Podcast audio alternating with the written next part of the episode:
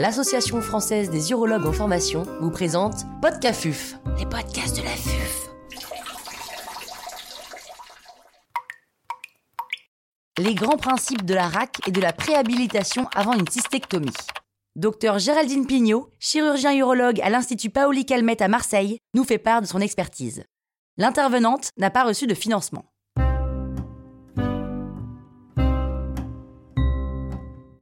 Qu'est-ce que le concept de la RAC la RAC, c'est la récupération améliorée après chirurgie. C'est un ensemble de mesures périopératoires qui vont permettre de diminuer le stress chirurgical et donc les complications post-opératoires potentiellement en rapport. Toutes les interventions chirurgicales se prêtent à la RAC, mais c'est vrai que la cystectomie est particulièrement intéressante parce que c'est une intervention qui est très morbide et avec des patients qui sont généralement assez âgés et avec des comorbidités importantes. Quels en sont les grands principes pour le chirurgien et pour l'anesthésiste? Alors pour la raxistectomie, on a des recommandations qui sont émises par le groupe ERAS. Alors il faut savoir que ces recommandations, elles s'inspirent surtout de la chirurgie digestive parce que là on a des niveaux de preuve avec des études qui ont été bien menées. L'urologie, elle fonctionne plutôt par analogie et ce sont des recommandations qui concernent à la fois les chirurgiens mais également les anesthésistes. Et donc on a effectivement certaines mesures qui vont pouvoir concerner plutôt les chirurgiens, c'est notamment l'absence de préparation digestive. On le sait maintenant, il n'y a pas d'intérêt à préparer l'intestin.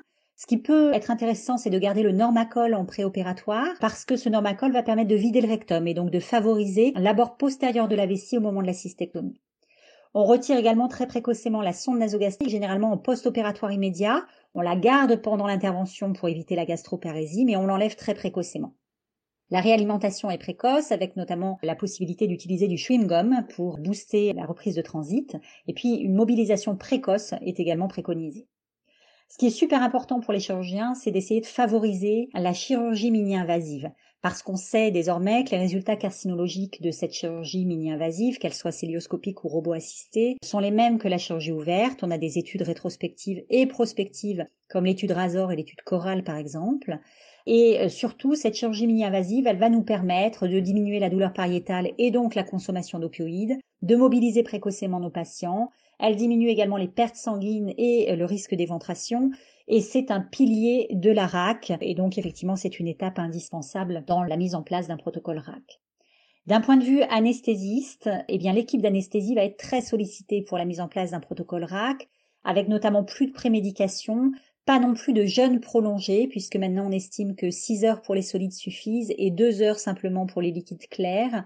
Il est également souhaité de mettre en place une charge en carbohydrates, donc euh, l'administration d'une boisson sucrée deux heures avant le bloc opératoire. Et puis on utilise des médicaments en paire opératoire qui sont des anesthésistes à court durée d'action, c'est le propofol, c'est le rémifentanil, et on y associe plutôt des techniques d'anesthésie loco-régionale, comme les blocs pariétaux par exemple, plutôt que l'analgésie péridurale, qui effectivement est efficace sur la gestion de la douleur, mais qui par contre peut retarder la mobilisation précoce en raison du risque de bloc moteur, et puis qui induit également des hypotensions.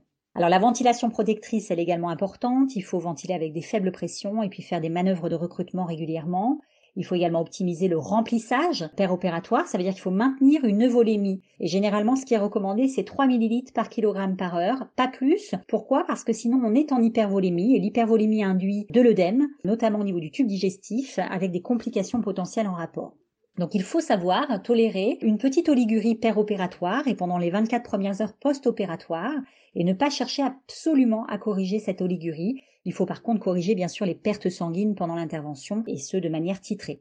La prévention des nausées et des vomissements post-opératoires, c'est également important et c'est géré par les anesthésistes dès le début de l'intervention, avec généralement de la dexaméthasone qui est administrée à l'induction.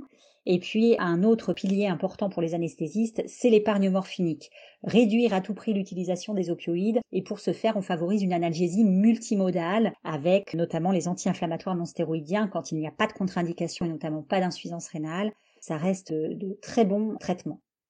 Alors vous l'avez compris, les anesthésistes, c'est vraiment des partenaires importants dans la mise en place d'un protocole RAC. Il faut savoir travailler en équipe et puis il faut faire des réunions et encore des réunions pour s'auto-évaluer, pour essayer d'améliorer les points sur lesquels on peut parfois rencontrer des problèmes et puis savoir revenir en arrière si on a été trop stringent sur tel ou tel item. Quelle est l'étape d'après? L'étape d'après, c'est de faire de la préhabilitation. Préhabilitation, ça veut dire qu'on va agir en amont de l'intervention pour essayer de préparer le patient au mieux et l'amener à un état physique et psychique optimal afin de faire face au stress chirurgical. Alors on a trois axes euh, d'optimisation pour la préhabilitation. C'est l'optimisation nutritionnelle. On va évaluer au mieux les apports caloriques, éventuellement mettre en place des suppléments alimentaires par voie orale, parfois par voie entérale si c'est nécessaire. Et puis l'immunonutrition peut être également mis là-dedans avec effectivement la prescription d'oral impact 7 jours avant la chirurgie. Ça, ça permet surtout d'optimiser la cicatrisation digestive. Ça a été montré essentiellement dans les chirurgies colorectales. Dès lors qu'on diagnostique une anémie en préopératoire, il faut la corriger si l'hémoglobine est inférieure à 10 grammes par décilitre. Et ça s'anticipe parce qu'il faut privilégier dans ce cas-là des recherches fériques plutôt que des transfusions.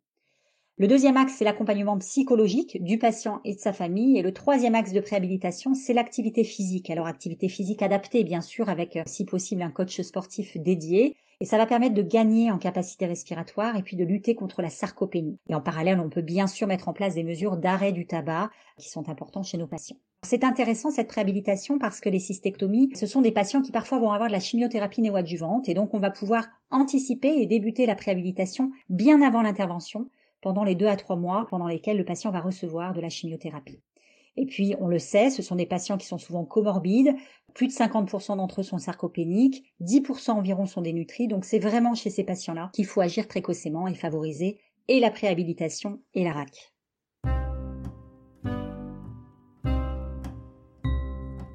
Un grand merci au docteur Géraldine Pignot pour ses conseils précieux. C'était Podcafuf, les potes.